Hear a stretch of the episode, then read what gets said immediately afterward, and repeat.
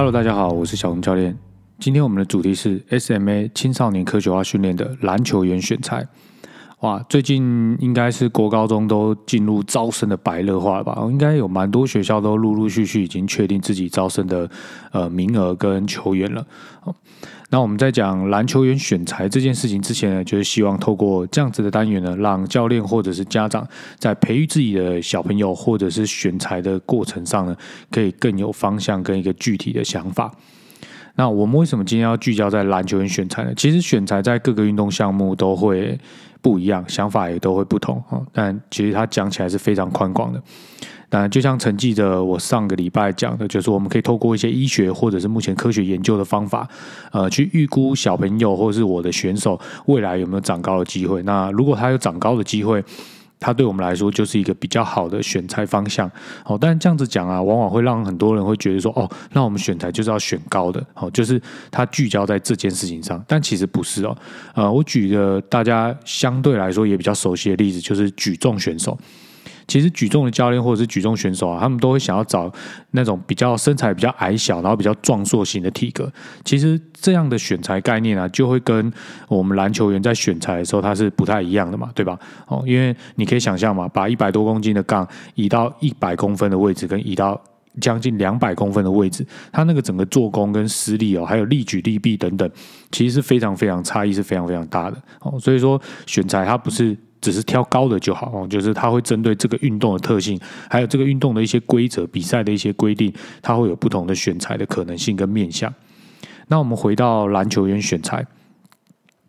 在讲篮球员选材之前啊，我们要先区分两个不一样的概念，分别是人才的选拔还是人才的识别？哦，是 talent selection 还是 talent identification 哦？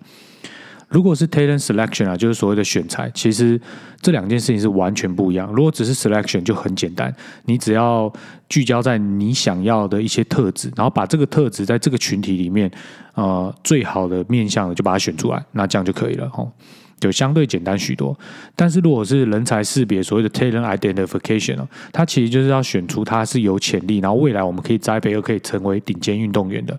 在零三年有一篇非常著名的研究。他是针对世界级的网球运动员跟一些优秀的网球运动员，从他青年时期啊去做一些观察跟一些统计哦，然后他会发现一些重要的特质，像是呃世界级的呃选手，他在他青年时期啊，他会有着高于平均的速度跟敏捷性。然后再来有四个比较重要重点，就是他通通常这些能够成为世界级的顶尖选手，他们的共通性是在他这个年年级里面啊，他通常是比较小的那一群小朋友哦，这大家应该可以知道吧？就是说，像我们同样在读书，都会有年头年尾嘛，那通常都是呃年纪比较小的呃，就是呃的那一群里面哦。那当然不是说全部都是这样，只是说他观察到哦，就是。在统计上，他会有这个现象。那另外就是他在他训练的群体，通常会是比较瘦小，而且缺乏会被教练评为是缺乏爆发力的。另外就是像比赛的次数啊，因为他在他青年层级的时候，他不是呃 elite 的那一群，就顶尖的那一群运动员，所以他的出场或者比赛次数就会比较少一些。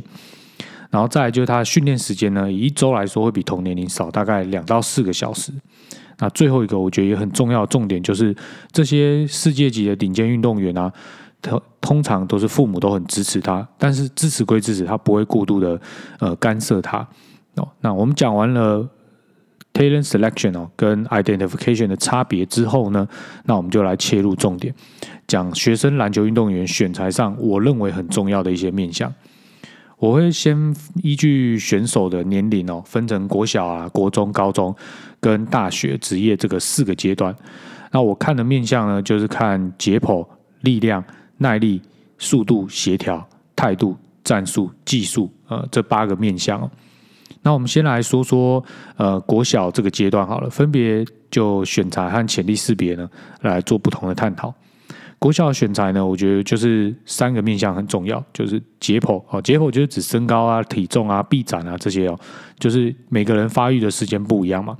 所以假如你只是聚焦在选材而已啊，那你就把现在他比较高的、比较壮的先把它选进来，至少他现在就是集战力哦。然后再来一个特点呢，就是力量。力量部分就是也会跟他身体发育的节奏啊，还有身体的一些运用会有关系。那在这个阶段啊，其实如果他比较大只，力量比较大，他就会明显在这个层级有很大的一个优势哦。所以我觉得力量这个特质蛮重要的。那技术呢，就是如果他有好的技术层面啊，因为毕竟篮球赛场上，他不是只是在那里跑动而已嘛，他会有需要运球啊，或者是投篮等等。所以他如果有一个比较出色的技术，那我觉得也可以把它选进来。大家通常在这个环节比较有疑问的，就是啊，为什么不用选耐力？然后或者是选手小朋友跑的跑得很快啊，哦，应该也蛮重要的吧？哈，呃，我这边没有讲耐力的原因，是因为国小赛事啊，通常呃一节大概是六分钟，然后还会有个比较特别的规定，就是他们只能打两节，所以比较常见的状况就是他打一三节，或者是打二四节。哦，所以其实耐力这件事情，加上比赛时间缩短，其实就变得不是这么重要。而且小朋友有一个特性，特性就是说他很容易累，但是他恢复也很快。那这个特性呢，其实就蛮适合篮球这种非循环式运动的项目。而且他年纪还很小，你真的要说花很多时间去做耐力训练，他的一方面来说效果也不是这么好，因为毕竟他的肌肉发展的不是整个结构不是这么完成。你可以想象成，就是你的罐子还不够大的时候，你要在里面装很多很多的东西，其实也是装不多嘛，对吧？哦，所以说以耐力的训练这件事情来看啊，我觉得就不是很重要哦。不管是在赛制啊，整个比赛上运用，还是训练上这两个角度，我觉得都不是一个重点。哦，那至于速度呢？其实速度的话，这个时候我就要讲所谓的潜力识别哦。国小运动员，我觉得你要选材的时候，我觉得速度、协调跟态度哦，这三件事情蛮重要的。速度是因为这是他未来很有可能。机会成为一个好的运动员，所以我会看速度。那协调就是他在高速度移动的情况下交换身体啊，控制身体的这个能力。篮球毕竟还是一个蛮吃战术技术的一个运动，所以你控制身体的这个能力啊，如果太差的话，更不用想说之后还要加入判断，然后去控制身体。在你已经知道既定的讯号情况下，都没办法有效控制身体，而且流畅的交换动作。的情况下，后后面如果要加上所谓的反应跟判断，会变得非常非常的困难。而这件事情呢，在很小的时候，其实就可以看出一点天天分上的一个差异哦。那至于态度呢，这边其实讲的不多。态度，我觉得国小阶段最重要就是要爱篮球。他在打篮球这件事情本身是快乐的哦，我觉得这件事情蛮重要。那当然也是有遇过打篮球不快乐的小朋友，但他 maybe 呃父母亲有梦，然后就希望可以。他也可以打篮球，但其实我觉得这样就不是一件很好的事情事情了。就是他可能不长久哦。这件事情大家应该也蛮熟悉的吧？哦，我在我的身边我就听过蛮多，就是呃，父母亲可能就有梦哦，想要读博士，或者是想要读大学，想要考好考试考好。但他小朋友其实本身对读书这件事情兴趣就不高，所以他也不热爱读书，也不热爱考试。那这样只是把一件事情你的期待强压在一个人身上，其实我觉得就会变得非常非常的辛苦，也走不久哦。那国中阶段呢？接下来我们就讲国中阶段的选材跟潜力识别。国中这个阶段的选材呢，我勾的项目非常非常多哦，就是像解剖啊、力量、耐力、速度、协调、战术、技术，我全勾了哦。那原因是因为不是他全部，你要选一个全部都很厉害的。我觉得在国中这个阶段啊，因为它通常都介于男女生的青春期的这个发育的过程当中，所以大家发育的节奏会非常非常不一样。我觉得选材重点就是在你需要这个队形里面，你需要这个特质，它很重要。然后它又优明显的优于这个群体的平均值哦，那我就可以把它选进来哦。基本上，因为它比其他人更厉害很多，所以他就可以会有一些特殊上的打法跟优势哦，那就可以成为教练的应用上的一个活棋。那在这个阶段呢，我觉得会相较于国小呢，就也需要他有基本的一些战术能力。但是我这边我个人认为的战术能力，观察了许久，啊，也跟不同的资深教练讨论过。呃，有一些资深教练跟我是持相同的看法，就是对于战术这件事情，我们不是想要他很清楚的了解哦，二三啊，三二啊，一三一啊，或者是全场二二一啊，一二一等等这些手法变化，然后怎么应用等等。其实更重要的是，我们想要知道他知不知道在球场上的时候，当球移动的时候，他可不可以预判，呃，这群选手会怎么移动，或者是人移动的时候，这些人啊，或是球会怎么移动，产生一些空间上的一些变化。篮球场上其实就是所谓的空间 （space） 跟人的一些移动去造成的嘛，就是人啊、球啊、空间三者的这种关系。然后我们制造出一个好的空档去产生出手嘛，所以如果他对于这种人多人少，然后空间拥挤、空间宽敞的这个概念，它是有一些敏锐度的。那这个其实可以透过全场篮球对比赛的这个过程当中啊，还或者是透过一些简单的限制设定，然后在测试的过程当中是可以看得到他说他对于呃这种空间的判断跟解读的。那国中这个阶段呢，潜力的识别呢，比国小阶段会多一个，就是解剖。因为毕竟篮球运动员啊，就是大家常常讲嘛，就身高呃球技可以教，但身高不能教嘛，哦。所以说，在这个阶段啊，如果你可以选到你觉得就是未来比较有机会长高的小朋友，那在这个阶段呢，你先把他选进来，不要因为他现在国中收进来，可能就是七年级或者是国一哦，就是很娇小，可是他明明就有其他一些特质，譬如说他速度协调很棒啊，或者是他有很优秀的可能投篮技术或是传球技术，但就是因为他现在很矮小。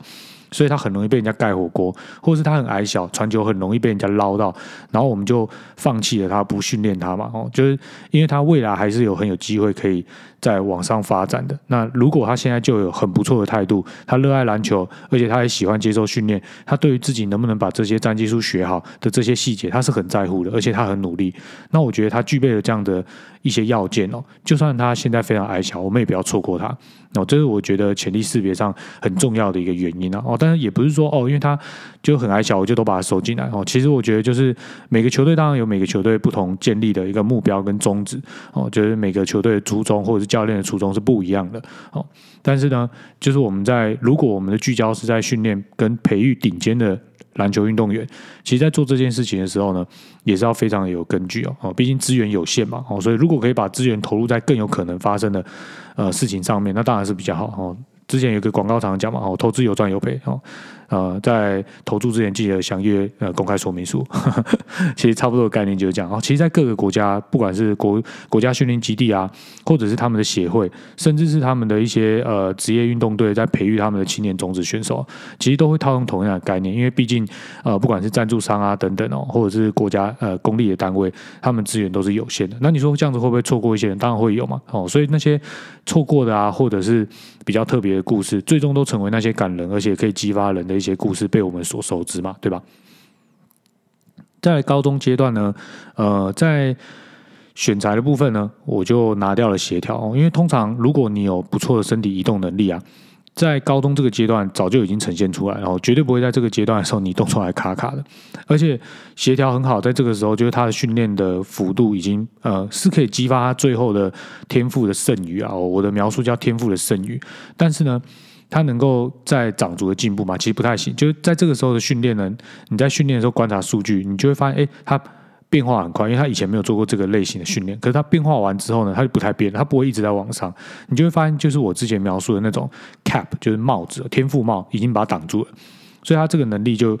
变成说不是那么重要。可更重要的是，他能不能？操作好，他在场上常常用到的技术哦，譬如说后撤步投篮啊、垫步上篮啊等等这些动作，如果他衔接的很流畅的话，就是我们讲的嘛，就是专项性很高哦。那他如果专项性很高，其实他这样子在场上也会打的还不错，就是以高中这个阶段。但也许在未来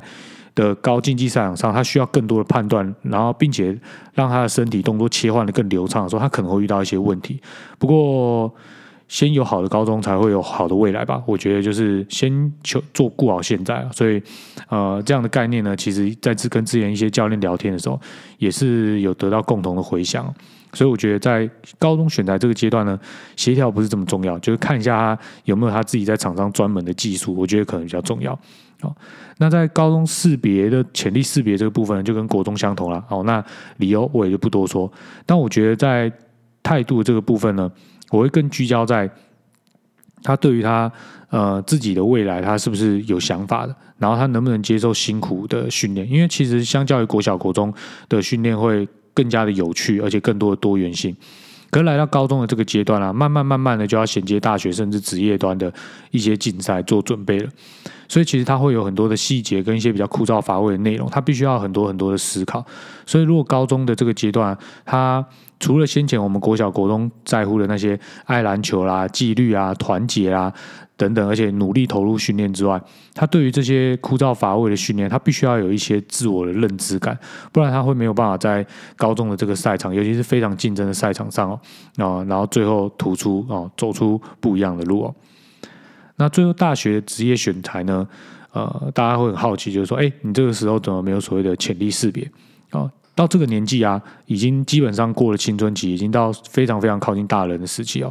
这个时候呢，如果他有潜力啊，他至少要展现出个七八分。他如果这个时候都还没有展现出来，他就是没有潜力哦。不用想太多哦，你不会觉得说你像像人家描述的说哦，他是个。他是个璞璞玉哦，就是呃，之前都像个石头一样哦，不可能，他基本上都有一定的水平哦，不可能完全看起来像是个石头，就动作超给，然后跑得超慢，投篮超不准，就是什么都不太会。然后你跟我说他之后可以打好篮球哦，基本上是比较困难了。所以说，我觉得在大学跟职业阶段这个选材，呃，我们就只聚焦在选材的部分。那包含像解剖啊、力量啊、跟速度。呃，态度、战术、技术，我觉得都是很重要，因为毕竟你已经到了最高层级的赛场嘛。不过在这边跟之前的国高中阶段比起来呢，我就把耐力给拿掉了，因为我觉得到了大学职业这个阶段，你的包含你上场时间调度、功能性等等，会有很大的不一样。而且到这个阶段打球已经越来越聪明了，不太会像国高中的时候有一些盲目跟错误的判断的一些奔跑，